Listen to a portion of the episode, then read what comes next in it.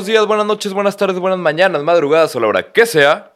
Bienvenidos a Musicología, una semana más. Esto no es solo un episodio más, es más que eso, porque hoy tenemos episodio 100, hoy estamos celebrando y bueno, estamos en Musicología, donde choca la música con la psicología, queda en medio todo lo que se lo atraviese y hoy tenemos invitados de lujo. Tenemos, ahí les va, tenemos a Paulina Reza, de Stereomans, de Dachamanas, tenemos también al Arturo, que tiene acá su proyecto donde anda, anda revolucionando el género, ¿no? Revolucionando la industria, y como dice su compadre Bad Bunny. Y luego tenemos a mi queridísimo Memo Andrés, que es solista en proceso, ya tocó, ya tocó con su proyecto de solista. Espumas y terciopelo y el viaje de Lázaro además.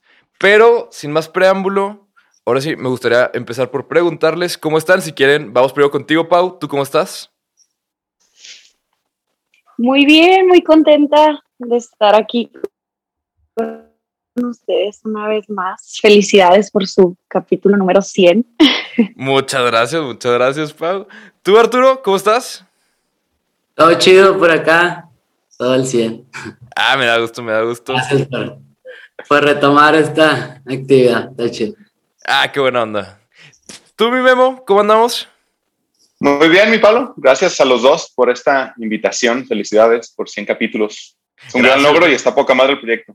Felicidades. Muchísimas gracias, mi Memo. Y por último, tú, Rego, ¿qué pedo? ¿Cómo estás?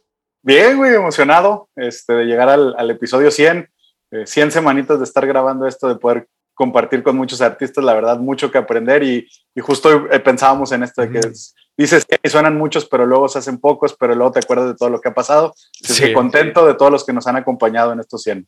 Sí, y la, la verdad es que está bien chido. O sea, yo estoy súper agradecido con, con, los artistas que, que, nos han aceptado la invitación, así como ustedes, con la gente que nos ve y con, o sea, como que lo, esto, la gente que permite que esto siga creciendo.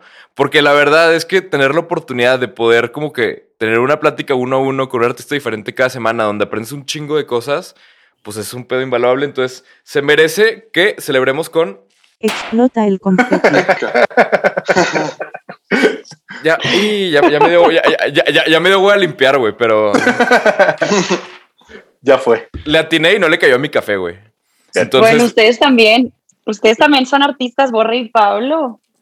Pues nosotros todo nomás. es todo aquel mensaje que se tenga que expresar. Y si tienes un micrófono ahí contigo, porque tus palabras le están llegando también a las personas.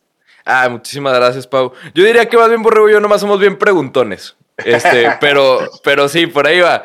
Oigan, ¿les parece si empezamos este bonito episodio con una sección? Esta sección se titula Desmenuzando el tweet.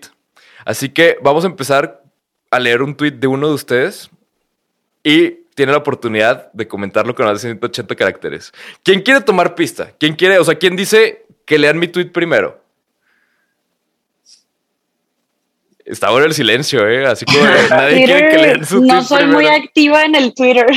Sí, mm. sí no, ya, pero, oh. encontramos joyitas de todos, ¿eh? No se preocupen. ¿no? Ah, sí, de, todos tenemos. Eh, eh, el, el, de Memo creo que es como de 2013, güey, o algo así. Claro. Ajá, es que justo dudo porque digo, quizá mi forma de pensar ha cambiado como cinco veces desde la última vez que pero, pero está bien para que te retractes, güey. Va, está perfecto. No, hay nada que peligre cancelación, no se preocupen. Sí, sí, sí, sí, sí, sí, está filtrado, sí está filtrado. Eh, o sea, no, no van a haber sorpresas. Pero bueno, em, podemos empezar con el de Memo. Venga, va, muy bien. Y, el de Memo justamente va con esta parte de que dices de que, seguramente tu forma de pensar ya ha cambiado como cinco veces desde que escribiste esto. Esto no es tan viejo, es del 2017 y el tweet de Memo es la vida se encarga de madurar nuestra sensibilidad. Nuestros berrinches se convierten en pasiones y nuestros caprichos en sueños. Expláyate, mi memo. A, ver, ¿qué dije? ¿Cómo dice que La vida se encarga de madurar nuestra sensibilidad. Nuestros, nuestros berrinches se convierten en pasiones y nuestros caprichos en sueños. Ajá, exacto. Ok. Este. Sí, ¿Sigues estando, o sea, ¿sigues estando de acuerdo contigo en eso? Sí, sí, sí, porque creo que, las cosas que nos atraen em, van, van madurando con el tiempo en su relación con nosotros y nosotros hacia ellas, ¿no? Em, me pasaba que pensaba mucho que, que, había como ciertas circunstancias familiares y de contexto quizás escolar, ¿no? Como, como ese, esa pequeña primera burbuja social que primero es la, la, familia y luego los compañeros, que de repente por encontrar como una unicidad personal, eh, de repente terminas decidiendo como yo, ah, pues yo voy a ser músico, ¿no? Porque en mi familia cantan y, y yo soy el, el, el, güey que toca el piano y así, este, como que encuentro algo de identidad dentro de este círculo que pues te come, porque pues al final de cuentas eres un niño más en la escuela, ¿no? Y eres un primo más, más cuando vienes de una familia numerosa como la mía. Entonces, como que empiezas con este capricho de yo quiero ser músico porque es lo que me da cierta identidad. Y así va pasando. Entonces, creo que conforme vas logrando comprometerte con estas cosas y, y teniendo más afinidad con lo que elegiste y que, y, y que muchas personas de repente este, yo me lo pregunté varias veces, este, ¿será que es la inercia de este querer encontrar algo que yo pueda hacer está dominando mi presente y mi futuro? ¿No? ¿Qué, tan honesto soy al seguir con esto? ¿No? Entonces, creo que si uno tiene compromiso por seguirlo desarrollando, de repente le encuentras cosas más interesantes cada vez a estas cosas con las que te comprometes. Y también el, cuestionarlas y de repente decir, pues quizás no soy músico o quizás soy músico, este, pero me gustaría más ser productor o ser más el que canta o ser este pues, otro personaje dentro de esta misma eh, forma de, de, expresar el arte, va, eh, no sé, aportando tu desarrollo personal dentro de la misma. No sé si me explico. ¿No? Entonces estaba muy clavado con esto porque justo fue cuando puse el estudio y empecé, y siempre había producido a, a mis amigos y, y, había hecho cosas como, pero como en, en no, no no en una forma no profesional, pero sí en una forma en la que yo quizás no estaba tan comprometido con seguirlo haciendo. Simplemente, pues bajaba los balones que me caían. Entonces era esta onda de como, como cuestionarme a mí mismo, si realmente es esto lo que quiero hacer, ¿no? Era eso. Y, y, y spoiler leer la respuesta fue sí, ¿no? Claro, claro, pero pues es diferente, o sea, eh, hasta ese entonces tenía un proyecto que, que, que pues cuando los proyectos musicales jalan, de repente es, uno, uno no puede negar que es trabajo de todos los días, pero tampoco puede negar que hay un factor suerte, ¿no? Y a nosotros con Espumas y Terciopelo, pues era evidente que, que habíamos tenido suerte. Entonces, uh -huh. este, cuando eres productor, pues ya no es tanto de suerte, te tienes que levantar a las 7 de la mañana porque tienes que entregar la mezcla y porque tienes que hacer la maqueta y porque tienes que buscar al cliente y meter la factura. Y, o sea, es como empieza a agarrar una cuestión que, que implica un poquito más de compromiso. Entonces, pues bueno, sí. no sé si fui, pero pues me aventé todos los pasitos para, para que pudiera seguir siendo. Justo, justo. Y, y, y como diría Pablo, spoiler alert, por ahí hay un proyecto donde Memo está produciendo de Pablo Schmal que vayan y escúchenlo. Ah, bueno. Es combinación, todo, todo wow. Pablo, Pablo, suele no, no utilizar este, la plataforma de musicología para echarse cebollazos ni para hablar del proyecto, pero me toca a mí decirlo, que vayan y escuchen lo que se está haciendo con Autoclub y cómo va saliendo el proyecto que hicieron ahí Memo y Pablo. Bastante interesante. Muchas gracias. Muchas, al, al, rato te, al rato te pago lo que te debo, Borrego. Muchas gracias sabes, por, por la mención, güey. Yo también, yo también. Ay, Oigan, y, y, y, y, esta parte de, la suerte, me gustaría que, que, entráramos a lo mejor a platicar un poquito más ahí. ¿Qué tanto sienten ustedes también como artistas, Arturo y Pau, esta parte de, de que lo que les ha pasado ha sido como por suerte? O sea, ¿qué, ¿qué, tanto juega el factor suerte? Porque obviamente es chamba y suerte, pero ¿cómo es su experiencia con eso? Eh, bueno, yo por un lado creo que sí, o sea, uh -huh. va la suerte y el estar ahí yo muchas veces no, no entiendo qué, qué está pasando. O sea, está haciendo esto y, y, no sé cómo, entonces sí es suerte, pero también es pues el estar ahí, pues yo diría. Sí, de acuerdo. Como, como una combinación de las dos, ¿no? O sea, porque yo, por ejemplo, ahorita acaba de, salió, bueno, no acaba de salir. La, tu último release, Arturo, fue la del güey fui yo.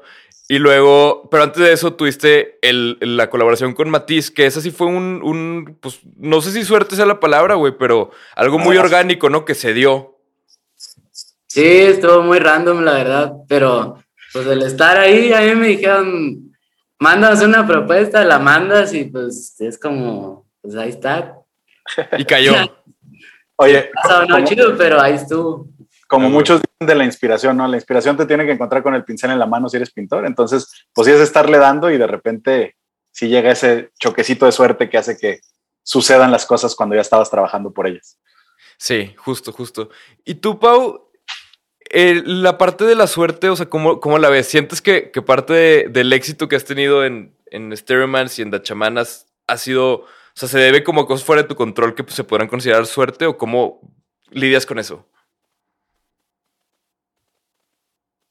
Yo creo que todo tiene un efecto, ¿no? Todo, todo lo que haces y todo el trabajo que Mm. pones trae consecuencias y también creo mucho en estar rodeado de las personas indicadas, entonces eso te va a traer más suerte. Por ejemplo, ahora estoy aquí en Marfa en un festival que se llama Transpecos, que se hace todos los años, y en el backstage hay artistas de primer nivel y yo considero que es suerte, pero igual por todo el trabajo que hemos hecho, haber tenido la oportunidad de estar en el line-up y estar en el festival, dices, ok, lo merezco también, pero a su vez estás confundido y no sabes cómo llegaste ahí, te agarra desprevenida de repente esta carrera.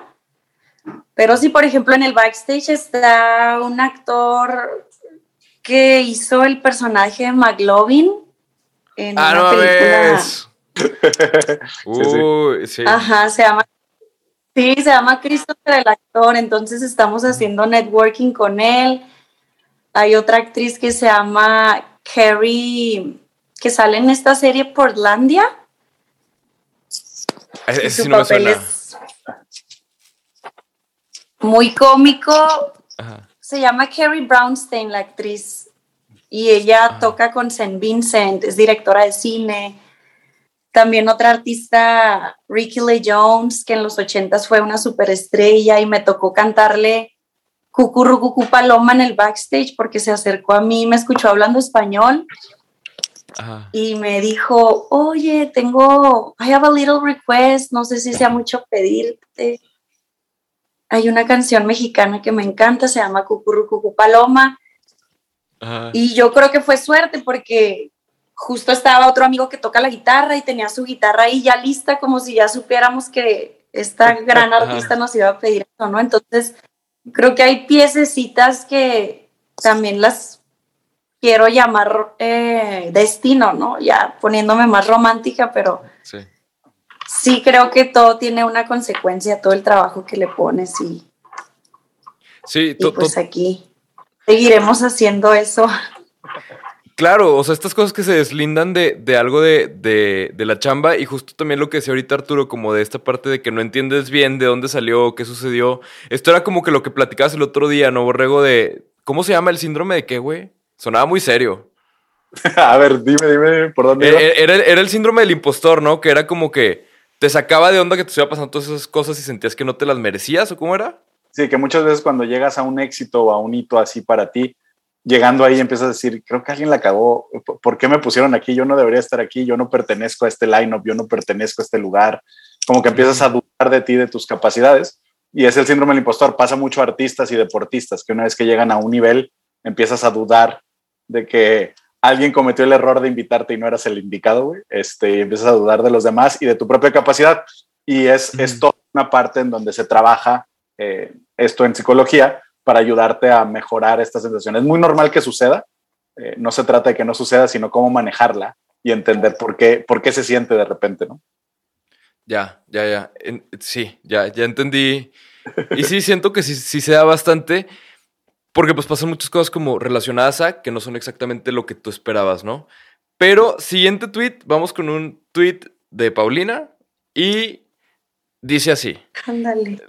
Sí, ¿verdad? El tweet de Pau es: La música es el producto más consumido por la humanidad después del agua. Y aún así, los artistas batallamos y luchamos todos los días para poder vivir de nuestro arte. Te puedes explayar. Ok. Seguramente lo copié y no, no es mío, pero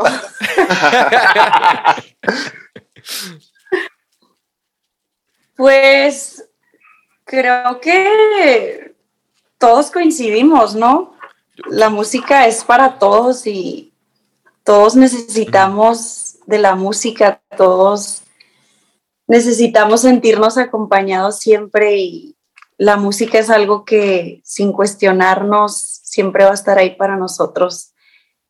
Pero sí siento que hoy en día se subestima también un poco la música, siendo que hay muchos géneros y siendo que hay mucho mercado para todos los géneros, a lo mejor muchas personas, sobre todo los adultos, creen que si no sale tu canción en la radio, no, no vas a poder vivir de esto, ¿no? O si no te reconocen en la calle, en dónde cantas o en qué más trabajas, etcétera. Entonces, creo que a lo mejor estaba en una crisis existencial y escribí eso.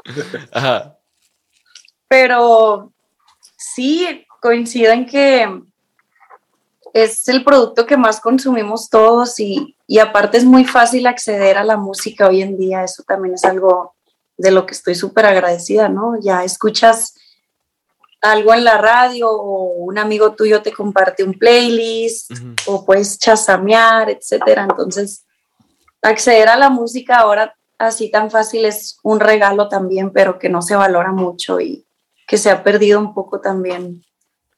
Claro. Pues ese, ese valor a los artistas y al empeño que ponemos, etcétera. Y pues no nos pagan muy bien que digamos todas estas plataformas, ¿verdad? Pero ya mejor me callo porque me van a. E, estas plataformas tan bonitas de las que todos queremos estar en sus playlists porque son muy bonitas sus playlists. Pero sí, digo, estamos de acuerdo. Pero yo creo que por ahí puede venir la siguiente, digamos, revolución en la industria. O sea, algo, o sea, siento que todos estábamos pasando por alto mucho esa parte. No sé cuál es su opinión, pero siento que todos estábamos pasando por alto mucho esa parte del streaming porque se compensaba con la parte en vivo. Entonces era como que la música era el, el, el conóceme, el, o sea, como el volante de conóceme y luego ya donde lo monetizaba era en la parte en vivo y así, ¿no? Entonces, al momento de pegar la pandemia, siento yo que como se fue la parte en vivo, como que todos volteamos para allá de que, era como que, ok, mi música se está consumiendo y se está consumiendo más. fue como que, espérame, pero no es tan viable esto a largo plazo o no, no me da para vivir de ahí. Entonces, siento yo que por ahí puede haber una revolución, pero no sé qué opinen ustedes de las plataformas de streaming hacia los artistas y hacia la siguiente revolución tecnológica, digamos, de de la industria de la música?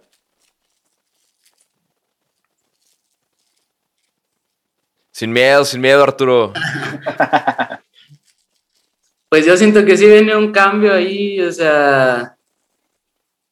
Bueno, yo tengo un, trip medio largo en el que, en el que creo que ahorita como que muchos crecemos con una visión de lo que es ser un artista, pero no andan en su pedo cada quien. Entonces, justamente por eso de la industria, supongo, o sea, como que si no, ok, esto es lo que funciona, vamos a replicarlo, vamos a hacerlo igual, ok, no, ni preguntas, o sea, no sé, si siento que viene un cambio mucho por ahí, si se siente una,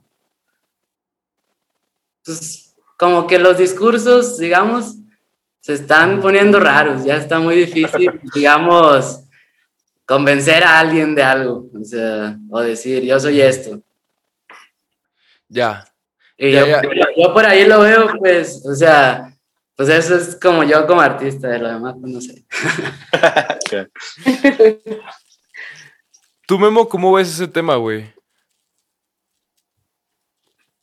Em, no sé, yo creo que yo creo que cada vez va a ser más una cuestión de nichos. Entonces el, artista va a utilizar sus, sus plataformas, su, su outreach con, con su perfil, sus perfiles en redes sociales y las plataformas como para, para, no sé, creo que cada vez va a ser más raro esta cuestión de los, de los artistas globales. O sea, sí, van a seguir existiendo, pero van a ser más como artistas de nicho que se mueven en, en, públicos pequeños. O sea, vamos a ver cada vez menos estos artistas de, de millones y millones de escuchas este, y más artistas de miles de escuchas que pueden girar por todo su país en foros de 50, 300 personas, pero como esta onda, creo que, creo que se, se democratizó con las plataformas y creo que va a seguir siendo, pues va a seguir siguiendo esa tendencia.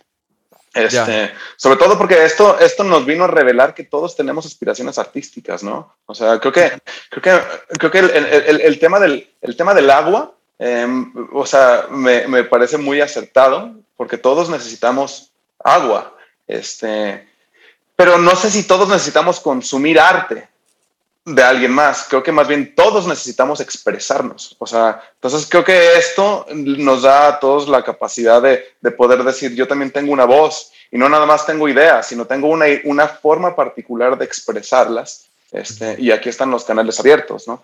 Entonces creo que, creo que está chido porque abre el discurso para que sea horizontal entre artistas de gran pelo eh, con artistas de medio pelo y con gente también que está empezando a hacer cosas. Entonces creo que, pues no sé, en cuestión de lana, pues siempre vamos a tener que trabajar para vivir y quién sabe si lo que más nos gusta este, vaya a ser lo que nos da estos medios, ¿no? Em, pero, pero pues hay que estar agradecidos al ratito que estamos en, en lo que nos gusta. Efectivamente, y sí es cierto, Memo, porque sobre todo ahora que empezó, o sea, cuando como que se vino la pandemia fuerte y todo, si se fijan, ahí empezaron a salir podcasts, por ejemplo, que es algo relativamente fácil de hacer porque lo puedes grabar hasta con tu teléfono. empezaron a salir podcasts, güey, hasta debajo de las piedras. O sea, el, otro día me metieron a un, a un grupo de podcasteros de Torreón, que es una ciudad relativamente chica. Hay como 100 podcasts, güey, aquí. Y hay podcasts de todos, hay podcasts de, de, economía con fútbol, de que, no, pues nosotros, yo soy enfermero y mi novia es tal y hacemos un podcast. Y pues sí, todos como que empezaron con esta cuestión de que, pues como que les daba paz la parte de, de poder comunicarse y, eh, y, poder como, pues expresar la manera en la, que en la que sentían, ¿no? Y siento que ahorita también esto se debe mucho que hemos ya empezado a creer mucho esta idea que me da gusto de que todos somos súper especiales y que todos tenemos una manera diferente de ver las cosas. O sea, como esta frase de, de recuerda que eres único igual que todos los demás. Como que todos hemos empezado a creer más eso y realmente a, a decir, güey, tengo mérito para que me escuchen, tengo mérito para tener un podcast, para que se escuche mi voz, para hacer una canción, para escribir. Siento que, no sé en cuanto a datos, pero creo yo que probablemente esta sea la época donde más arte se está haciendo sobre todo porque hay las facilidades para. O sea, ya no necesitas de, de, mucha tecnología, de mucho presupuesto para poder hacer una canción, para poder hacer un podcast, para poder hacer un, libro a lo mejor. No sé, como que cada vez se democratiza más el arte y esto está resultando en que todo mundo puede hacer arte. Todo mundo puede consumirlo también, pero prácticamente todo mundo que quiera ya lo puede hacer sin un solo pedo, ¿no? Sí, y como que ahorita esto está pasando y todavía el sector poblacional en el mundo que tiene la, la, oportunidad de tener una computadora y grabarse y transmitir todo, todavía es muy pequeño y somos muy privilegiados. Imagínate qué va a pasar cuando se automaticen más los procesos y se solucionan estas cosas que yo creo que va a pasar. O sea, eventualmente vamos a llegar a soluciones a los grandes problemas de la humanidad en el que vamos a solucionar el tema del clima y que, y que los países que están un poquito más rezagados se van a poner más al nivel. Entonces va a haber miles de millones de personas con una voz y una capacidad de expresarla y lanzarla al universo, ¿no? Pues creo que esto cada vez se va a diversificar más y, y, y, se va a ver reflejado en los números. Quizás creo que estamos posiblemente viviendo en, el, en la última generación que quizás puede vivir del arte, ¿no? Como siempre se vivió. No sé. Damn, ojalá y no, güey.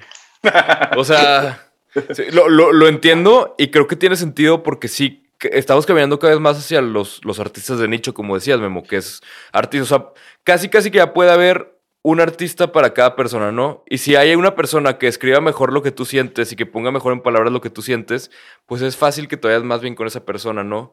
Entonces uh -huh. terminamos teniendo artistas casi custom, güey, a, a cada persona, o sea, porque realmente su manera de decirlo, la manera de expresarlo, va a haber un artista perfecto para que lo pueda hacer. Y ahí es donde siento que plataformas como Spotify entran en juego de manera muy positiva, porque cosas como el algoritmo, te, te, que es algo que como artista lo amas cuando te sirve y lo odias cuando no te sirve, ¿no? O sea, cuando, cuando algo no sale bien en el algoritmo, güey, lo odias. Cuando algo sale bien, dices, güey, bendición el algoritmo. Y realmente es algo que democratiza mucho el, el, que entra a playlist, el que suena más. O sea, como que este trabajo editorial que se ha dado la tarea, sobre todo Spotify, de hacer, al menos en Latinoamérica, porque creo que en, Estados Unidos lo hacen otras plataformas más. Pero en Latinoamérica nadie hace el trabajo editorial que hace Spotify. O sea, son los que están ahí con las playlists, con las playlists editoriales, con las playlists algorítmicas, todo ese tipo de cosas que realmente termina democratizando muchísimo el, el que tiene oportunidad de funcionar. Porque hay artistas que, que pegan nada más en Spotify. El otro estaba leyendo sobre este fenómeno de artistas que tienen millones de, oyentes en Spotify y que no pueden llenar un lugar porque la gente no los conoce o porque su Instagram tiene 500 seguidores y tienen millones en Spotify. Entonces se crea realmente un, un mercado diferente donde Spotify creo que está haciendo un buen trabajo en, en democratizar en la medida de lo posible, porque pues obviamente siguen habiendo muchos jugadores grandes en esto de disqueras, cosas así que pues no permiten que una democratización total sea posible, pero sí termina democratizando un poquito el que cualquier cosa se pueda escuchar, ¿no? Y creo que esto está bastante ligado al tweet con el que vamos del Arturo, porque el tweet del Arturo es, teníamos dos. Este, este es el más, el más este, profesional, güey, digamos. Tengo ¿Qué como es? Mira, sí, te- te- después te puedo leer el que era el menos profesional, pero que me dio mucha risa, güey. Que es, el, el mame no se crea ni se destruye, solo se transforma, güey. Está chido, está chido. No, no sé qué de qué vamos a hablar con eso, güey. Porque creo que todos vamos a decir que estamos de acuerdo. Pero el, eh, ahora sí, el profesional, Arturo, era que aquel que quiera relampaguear tiene que ser mucho tiempo una nube. Simón, eh, ese no es mío, o sea, no salió de mi cabeza, lo vi por ahí, pero lo Ajá. puse porque me... No sé, yo me encerré mucho tiempo ahí a escribir canciones y como decir, ok, lo que yo estoy haciendo ya lo hicieron un chingo de personas en la historia, o sea, no puede llegar un güey y decir, ay, les da mi canción, lo primero que se me ocurrió, "Ay, háganme famoso, me quiero dedicar de esto y quiero vivir de eso, pues. Entonces eso fue como un recordatorio mío de que, güey, pues estás en formación, o sea, tienes que esperar tu momento, tienes que prepararte, o sea, enseñar algo chido, que, que cada vez lo vas desarrollando más eso. Por ejemplo, últimamente veo esto como entretenimiento, o sea, y creo que entretener a otra persona es hacerle un bien, o sea, que alguien pase un buen rato y se distraiga, estás haciéndole bien. Entonces, para mí, yo sí dije, ok, pues igual con esa misma mentalidad de, pues sí, tienes que irte forjando, o sea, ir haciendo algo chido y después lo enseñas. O sea, eso es lo que, a lo que iba el tweet, más o menos. Oye, Arturo, pero además tu, tu crecimiento exponencial, güey, ha sido una locura. O sea, ahorita, ahorita, antes de, bueno, o sea, ayer que estaba haciendo como la preparación para la entrevista y todo, que me metí obviamente a escuchar otra vez que más tenía nuevo, todo ese tipo de cosas de lo que a lo mejor se me había pasado o así. Me acordé que la primera vez que platicábamos, Arturo, que fue en marzo, güey, estaba sacando tu primer EP apenas. Esa primera vez que platicamos, cuando me metí a hacer la investigación, tenías como 400 oyentes mensuales, güey, en Spotify. Ahora, septiembre, que me metí a hacerle, o sea, checar otra vez qué más había, güey. Tenías como medio millón, güey, de oyentes mensuales. O sea, el crecimiento exponencial, güey, puta, güey. Se disparó muy cabrón. Oye, de- yo déjame agrego algo ahí antes de que nos responda Arturo, güey. La última vez que hablamos con él, no había ido a un concierto, güey. No a tocar, a escuchar, güey. Ajá, Eso- o sea, sí. Lo que pasaba la última vez que platicamos con el Arturo, güey. Y ahora, me- siguiendo tus redes, créeme, Arturo, que cuando te vi ya con el con el earpiece para entrar y tocar en una, fue así como de, a huevo, ya, ya llegó al concierto y lo digo, güey, no fue a escuchar, fue a tocar. Sí. Estuvo, estuvo loco eso. O sea, Oye, ahí, ahí danos un update, Arturo. ¿Cómo, cómo te fue en tu primer concierto, güey? Eh, pues el primero fue con, o sea, con Sabino, nos subí a cantar nomás la, la canción que sacamos. Ajá. Eh, estuvo, estuvo, estuvo loco, o sea, fue otra experiencia de yo tocar covers en fiestas así, subirme a cantar algo que yo había escrito, fue así como, pues, ¿qué está pasando? y luego así Sí. escuchar que se las y así, pues no sé, está loco eso. Qué loco, güey. Pero, no sé, conforme vas avanzando, como que se le agarra gusto, pues, y es como, bueno, yo lo veo como un reto, o sea, ok, en el que sigue me la voy a rifar más. Al principio está así como todo asustado, así como todo tenso, y, pero ya después es una emoción como que cambia positivo. Qué chido, qué chido, Arturo. Oye, Borrego, ¿te parece si nos vamos contigo a la siguiente sección, güey? Venga, venga, vamos a conocer un poquito más de la persona detrás del artista y me iré por una pregunta básica para conocerlos.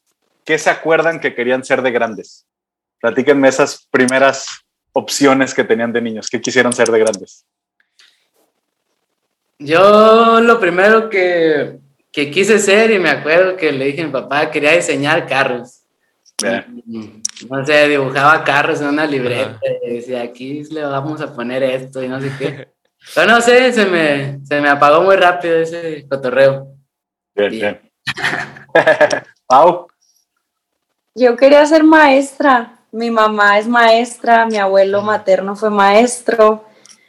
Entonces crecí viendo a mi mamá cómo llegaba a la casa con todo su material de la clase y agarré una onda por mucho tiempo medio didáctica. De hecho, a mi hermanito menor, que ahorita tiene ya 24, ¿verdad? Y yo le sigo diciendo hermanito, yo le enseñé nombre y me acuerdo que él estaba chiquito y yo lo ponía, lo sentaba ahí en mi cama y alrededor de él ponía un chorro de peluchitos y según yo me ponía a enseñarles cosas, pero también siempre acompañado de la música, me ponía, según yo, a cantar y enseñarle y entonces por ahí tenía esas dos vocaciones muy latentes.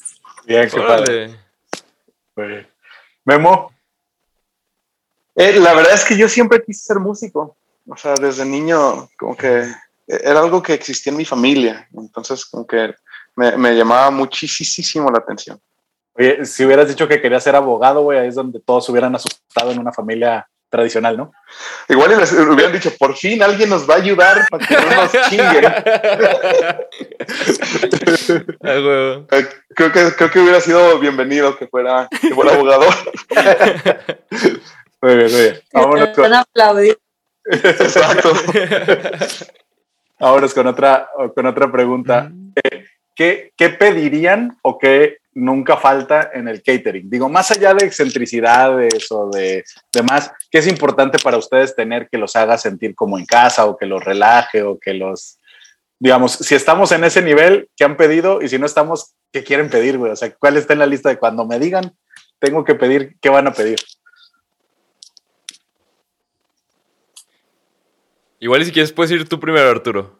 Ah, ok. Eh, Rífate, rífate, sí.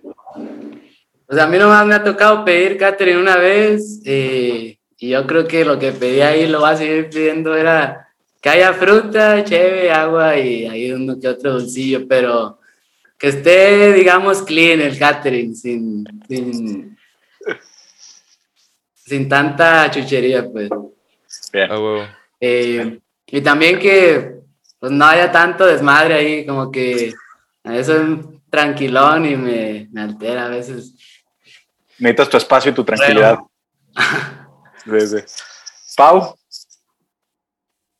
A mí me gusta que siempre haya agua también, fruta igual, y últimamente, bueno, en los pocos también caterings que hemos tenido, Ajá.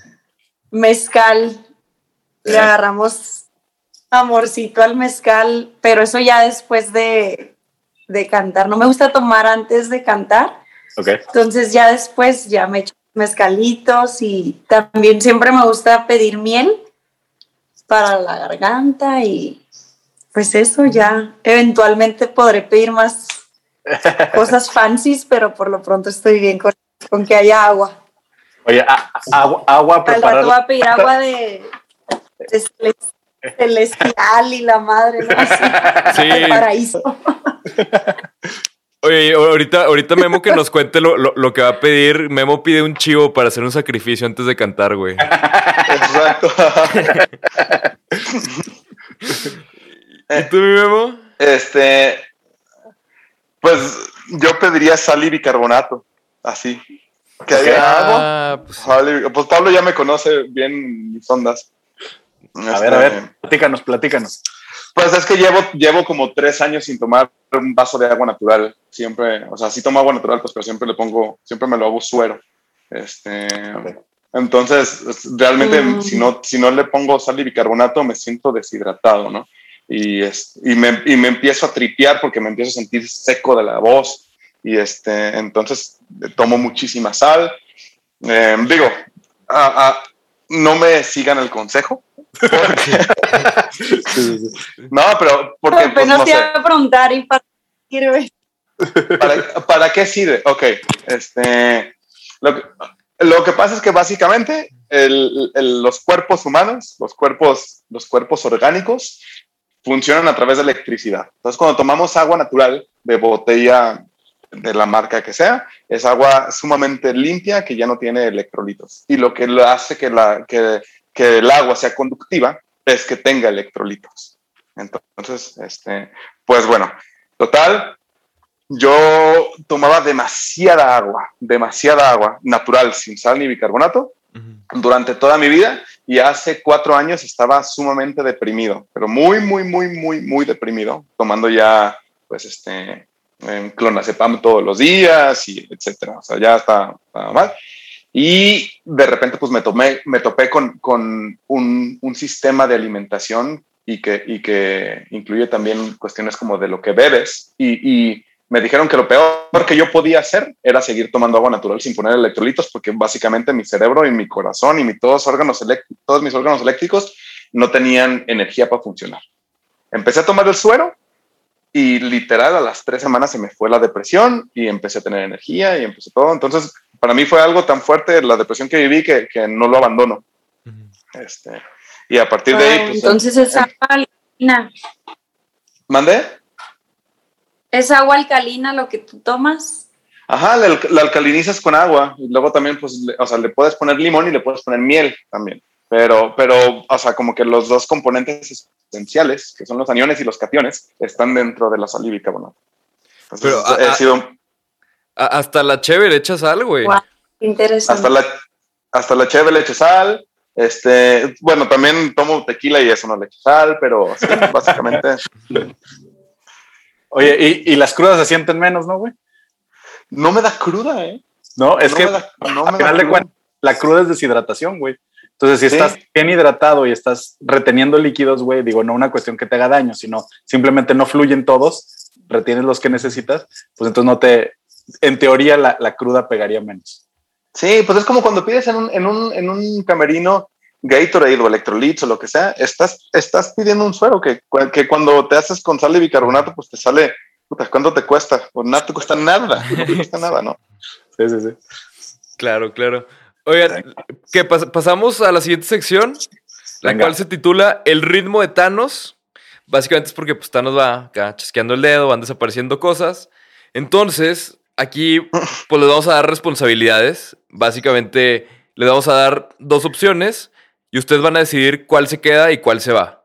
Puede cada quien decidir la suya, pueden copiarla al de al lado o pueden decidir por ustedes mismos.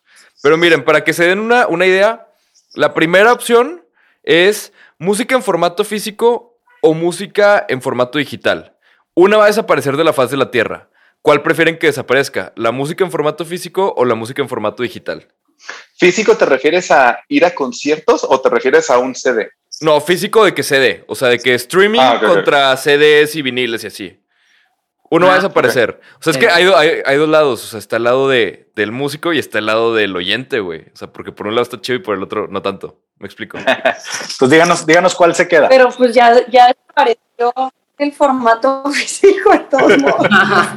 Bueno, pero Ya supongo que si desaparece, si desaparece el streaming, pues regresaría, ¿no? Pues estaría raro un paso para atrás, pero. Sí.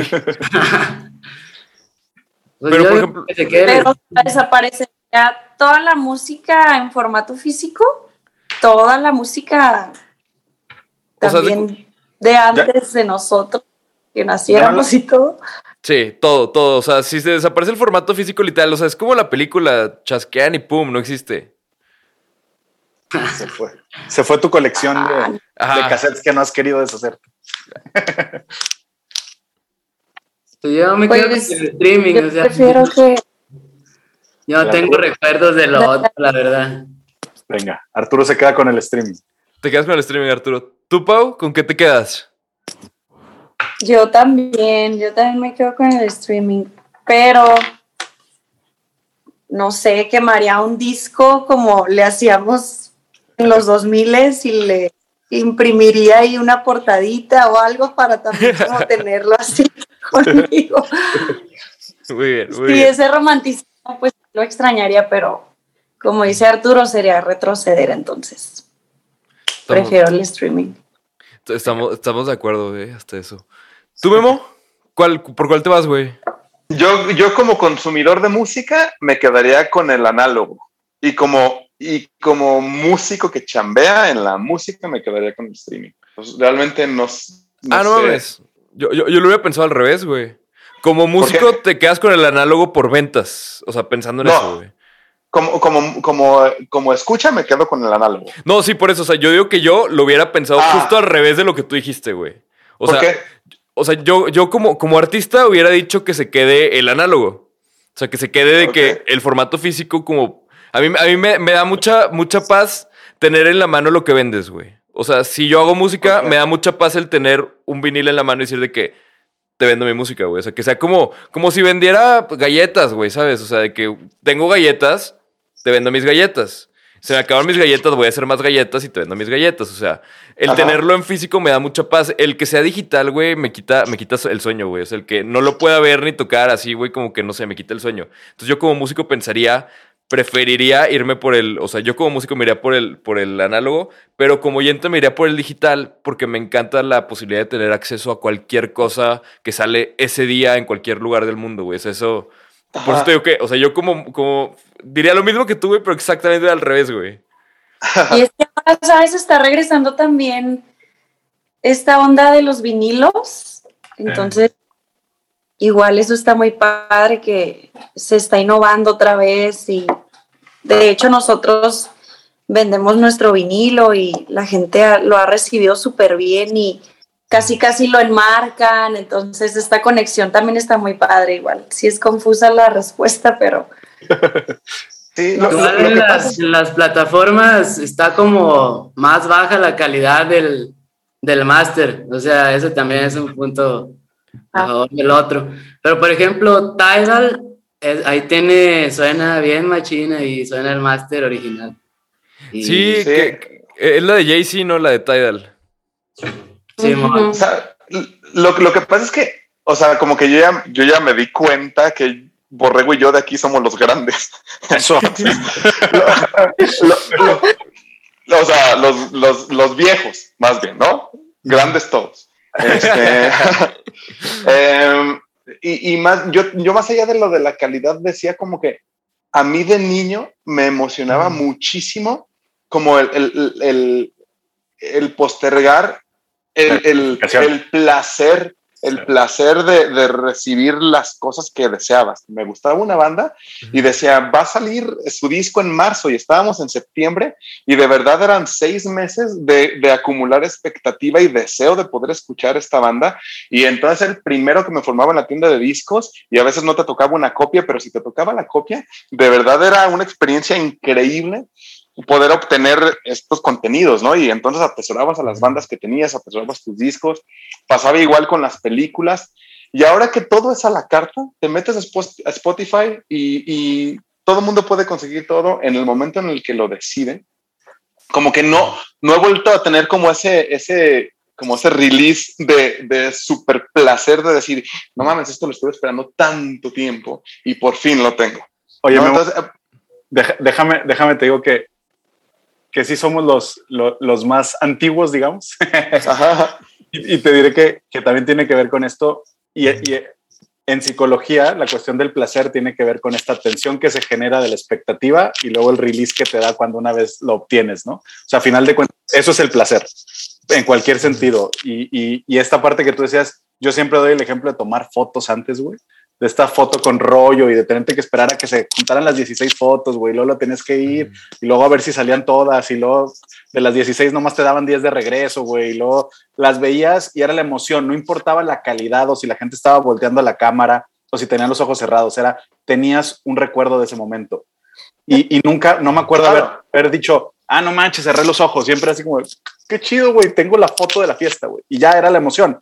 Y ahorita con lo que dices de, la, de que todo es automático es, todo se mejora la calidad, pero se desecha más rápido. Y para nosotros era, calidad era bastante baja, güey, pero era mucha la emoción que generaba por tanta expectativa y tanta espera.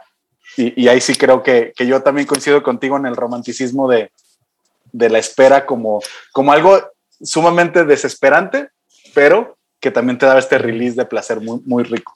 pero yo no lo veo romántico, yo lo veo, yo lo veo como lo explicas tú, lo veo como más de un lado que tiene una explicación y que tiene que ver con cómo llevamos tanto tiempo existiendo en el planeta, o sea, esperar una cosecha, esperar que las cosas se den, o sea, creo que tiene que ver también mucho con la tolerancia a la frustración y las, y las herramientas psicológicas que desarrollamos hoy en día, porque también, o sea, uno pierde la práctica, ¿no? O sea, es muchísimo más fácil existir ahorita que antes.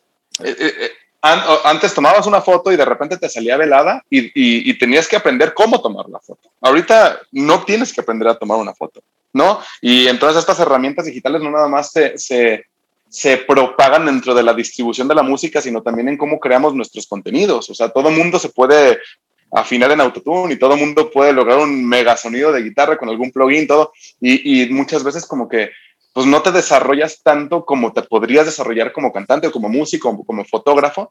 Y el placer de estar sumergido en los procesos que te van a convertir en un mejor yo, te los estás perdiendo. Entonces, no sé, creo que, creo que hay una parte que, que pues no, no se me haría tan mal retroceder de repente en ciertas cositas, ¿no? O sea, como que hubiera thresholds, así como, como ya pasaste los primeros tres mundos, entonces ya te sueltan el, dulcecito de lo digital que te va a ayudar. Ahora tienes que avanzar a otros tres niveles y ya te sueltan el otro dulcecito.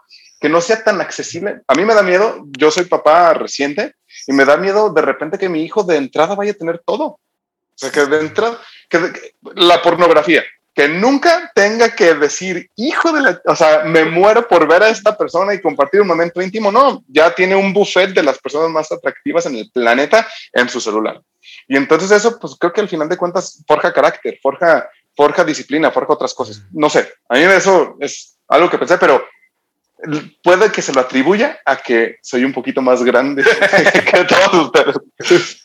Yo creo que yo creo que es una evolución que sí nos favorece, porque también este aceleramiento te obliga casi casi a conocer tus habilidades, ¿no? Y a ponerte retos también y adaptarnos más que nada también. Esta frase del mundo no lo ganan los más inteligentes, sino los que se saben adaptar. Entonces, creo que sí nos está empujando esta vida a, querer aspirar a más, ¿no? Y, y, a saber más, a ser más curiosos, pero al final del día son decisiones personales y son gustos, entonces es lo bonito, ¿no? Que puedes hacer una mezcla ahí entre esos dos mundos lo análogo, lo digital, pero tener, tener también siempre un equilibrio para pues, que no te agarres prevenida la vida o que no te entristezcas por cosas de la vida moderna o que extrañes el pasado, etcétera, ¿no? Entonces, a mí me gusta también la manera de pensar de ustedes dos, que son los más grandes. Yo, yo, creo que también tiene que ver, justo como dijo Pau, simplemente con estar conscientes de por qué estás haciendo lo que haces. Nada más, o sea, porque si quieres música, pues disfrutarla y, si la tienes accesible, disfrutarla. Pero también darte cuenta que te vendría bien de repente, pues ver la serie y decir, aunque la tenga el próximo episodio, ¿qué tal si me espero una semana y dejo que madure la idea y yo me hago la idea de lo que va a pasar y yo hago, y, a veces por el puro gusto, no, no siempre lo que está ahí disponible es lo mejor. A veces tú tienes que cuestionar si lo quieres hacer de la manera en que te lo están proponiendo o no quieres acceder a la forma en que te lo propone y tú lo quieres hacer diferente, no porque se pueda, se hace. Y ahorita que decía Memo lo de, lo de la educación de, de, su nuevo hijo, yo tengo un hijo de cuatro años y justo platicaba que se me hace que el reto de nuestros papás era que nosotros no nos juntáramos con las personas equivocadas o que anduviéramos en ambientes equivocados o que estuviéramos corriendo riesgos, ¿no? Ese era el reto de ellos, alejarlo de esas personas o de esas eh, sustancias o actividades. Y el reto de nosotros creo que es pues ya no se va a poder alejar, güey. Ya va a ser más bien cómo le hacemos para que conviva con eso y tome decisiones. Porque ya el alejarlo ya no es una opción, güey. Ya no lo puedes meter en una burbuja. Como decías tú de la pornografía, ya todo está disponible todo el tiempo. Antes era, digo, pues a veces descubrías cosas como ver drogas por primera vez ya te pasaba más adulto, güey. Y ahorita en realidad todo está en todos lados. Entonces, más cómo lo ayuda a tomar decisiones porque todo está ahí. El reto es diferente y creo que eh, es estar más consciente de por qué hacemos lo que hacemos y, que por lo menos se cuestionen, no que accedan a este algoritmo automático de la serie dice que quedan tres segundos para decidir si quieres ver el siguiente o no, y ching, ya no decidí, entonces me quedo otra media hora. O sea, alcanzar a decir, no, pausa y déjame pienso, güey, no, no sé qué quiero, dame chance. Sí, sí, Pero creo que hay cosas que no podemos hacer conscientes. O sea, creo que hay cosas que no, como este, este build-up de testosterona en el cuerpo que te hace enfocarte diferente y todo cuando es, cuando no, no sabes postergar el placer, no es algo que, que logres experimentar. Porque lo que pasa es que indudablemente el ser humano es el, es el, el ser vivo que más rápido evoluciona, pero no tanto porque evolucionamos nuestro hardware. Tenemos el mismo ritmo de evolución de hardware que las demás especies. Evolucionamos más rápido nuestro software. Entonces, ¿qué va a pasar cuando este software nos rebase tanto? Cuando nos dé 100 vueltas, ¿qué vamos a hacer? Y creo que es lo que está pasando ahorita. Nuestro cuerpo ya no, está equipado. Pero bueno, ya, perdón.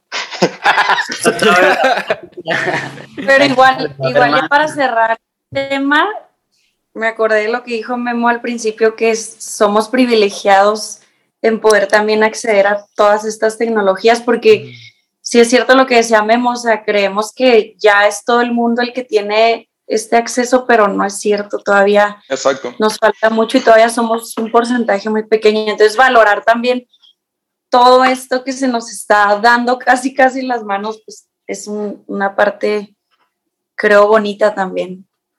Justo. Y, muy bonita. A mí yo, yo antes veía las cosas muy raro, como que pues, yo nací y ya existían muchísimas cosas entonces, como que todo parecía irrelevante, pero, o sea, todo lo que estamos haciendo ahorita tiene una historia muy, muy vieja. Entonces, pues no sé, es un trip como aceptar eso como el gran descubrimiento que fue y ver cómo evolucionó y que sigue cambiando. Bueno, a mí me costó mucho, o sea, entender que eso venía de allá, pues, o sea, uno dice, no, ya estoy aquí, ya existe Harry, pero pues no sé, valoran muchísimo más. Yo ahorita también veo una tendencia hacia eso, usar esas cosas viejitas, porque tienen algo, pues, o sea, y lo he visto en muchos, en muchos videos últimamente que suben, o sea, muchos elementos viejos que no se toman como, ah, es algo viejo, no, es como, ah, es algo chido de allá y lo tomo y ya. Como, musicalmente hablando, Arturo, o sea, los elementos. Pues, lo, o sea, musicalmente hablando y también la estética, o sea, yo, yo lo veo como una tendencia, pues, pero pues, quién sí. sabe. como los vinilos también, que están regresando. Hablando de eso en el podcast de Haciendo Honor al, al, al, 100, pues hemos tenido aquí eh, a, a gente de Faramaya que hemos platicado con la idea de, esto de los vinilos y también hoy, hoy teníamos eh, también dentro de los invitados que por algo no nos pudo acompañar a, Iván de la Rioja de Daniel Me Estás Matando, porque también creo que eso es un poquito de, de, lo de antes traerlo ahora y los boleros y demás. Creo que eso también habla de la estética de, de lo de antes que se está retomando, ¿no? Justo. Siento que, que, otro punto importante ahí con todo eso es esta parte de que estamos ya muy acostumbrados a que todos debemos de hacer lo mismo de alguna manera, ¿no? O sea, me refiero a, por ejemplo, sale el nuevo teléfono, todos queremos tener más nuevo, ¿no? O sea, pensamos que la tecnología más nueva es la que necesitamos, que todos tenemos que estar como up to date con todo, ¿no? O sea, el software nuevo, la computadora nueva, todos tenemos que estar como que a la fecha. Cuando en realidad creo yo que deberíamos de ver todo lo nuevo que sale y todas las posibilidades nuevas como una nueva opción. No porque haya iPhone 13 significa que, tú, que si quieres puedes comprar un iPhone 7 y que no está mal. O sea, si lo que necesitas está en el iPhone 7, compra el iPhone 7, güey. Bueno, o sea, digo, tal vez no es el mejor ejemplo porque como que yo siento que les hacen algo a los viejos, güey, para que no jalen tan chido cuando hay uno nuevo. Pero, pero, o sea, como que sentimos que tenemos que estar a la vanguardia y en lo último de la tecnología o a la última moda, cuando en realidad simplemente están saliendo más opciones. O sea, es el equivalente a que, a que te salgan más opciones de qué comer, más restaurantes. No porque salga un restaurante nuevo tienes que ir a huevo al restaurante nuevo que también ahí aplica, ¿no? Porque nos gusta ir a conocer el nuevo para estar a la moda, estar a la vanguardia de todo eso. Pero creo que, pues a final de cuentas son más opciones. Y lo mismo, lo mismo aplica para, para todo, todo en, en la vida, ¿no? O sea, como que tenemos que verlo más como opciones, no tanto como tengo que estar ahí porque es lo nuevo, güey, o tengo que comprar tal cosa porque es la nueva. Y se no, es una, no es una necesidad. Claro, o, no, tenemos que experimentar con potenciar virus de coronavirus en un laboratorio porque quizás podrían provocar una pandemia mundial si se nos escapa, ¿no? O sea, hay cosas que pensarnos antes de hacerlas. Exactamente, la modernidad no siempre es la mejor idea, o sea. Sí, no, no el que ya se pueda tecnológicamente significa que lo deberíamos de hacer, güey. Como esto, eh, como el, el robot japonés, güey, que dices de que, güey, creo que esa no es gra- una gran idea, güey. O sea, un, un robot japonés así de que enorme, que parece como Optimus Prime y que es autónomo, inteligencia artificial, y así es como, Wow. qué chido que podamos hacer eso, pero qué tal si no lo hacemos, güey. Exacto. Oye, ya vi esa película como 20 veces, güey. No termina. Güey. Sí, no, no, nunca acaba bien para nosotros, güey. O sea, de alguna manera vale madre. Oigan, ¿les parece? Ahora sí, estamos llegando al final de nuestra entrevista, de este episodio número 100, de esta celebración. Les queremos agradecer muchísimo por habernos acompañado, por estar aquí con nosotros. Significa todo para nosotros. ¿Quieren agregar algo antes de terminar?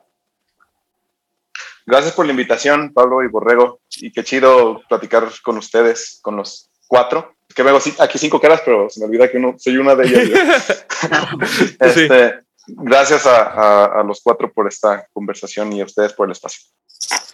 Qué chingón, mi Memo. Muchas gracias. Gracias a ti. Igual, gracias por la conversación. Estuvo interesante conocer esos puntos de vista y compartir aquí.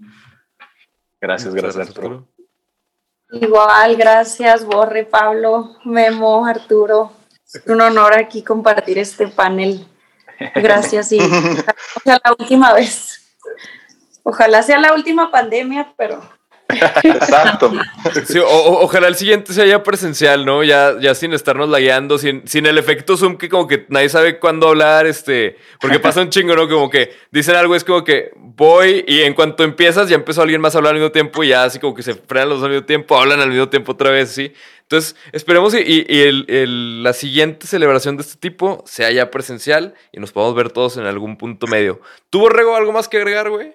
Nada, agradecer a todos los invitados de estos 100 programas, agradecer a ustedes por estar con nosotros. Creo que en pandemia reconsideramos lo que era el tiempo y les agradecemos mucho que, nos donen un, un ratito de su tiempo. Les agradecemos mucho que sean honestos y nos compartan sus opiniones y demás. Como dice Pablo, para mí ha sido una experiencia de crecimiento.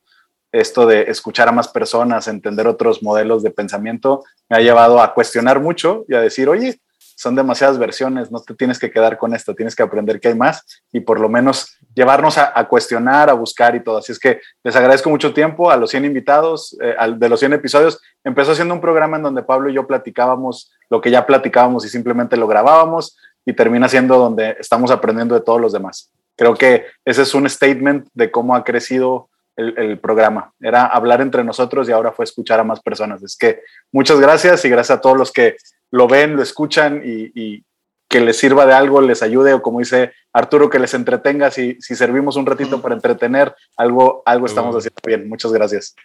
Efectivamente, pues nada, muchísimas gracias a todos, qué chido. Soy yo, ahora sí que me suscribo a todo lo que acaba de decir Borrego para no repetirlo, güey. Este, y por último, pues agradecer mucho a todos en su casa que nos dan la confianza, al buen Brian que aquí ha estado los 100 episodios echándole la edición y toda la cosa, echándole al video y, y, pues agradecer a mi aspiradora que al rato la voy a necesitar, güey, por, por, por- por empezar tan, tan fuerte el programa. Pero pues nada, nos vemos la próxima semana con un episodio nuevo. Gracias por los 100 episodios. Bye. Adiós. Música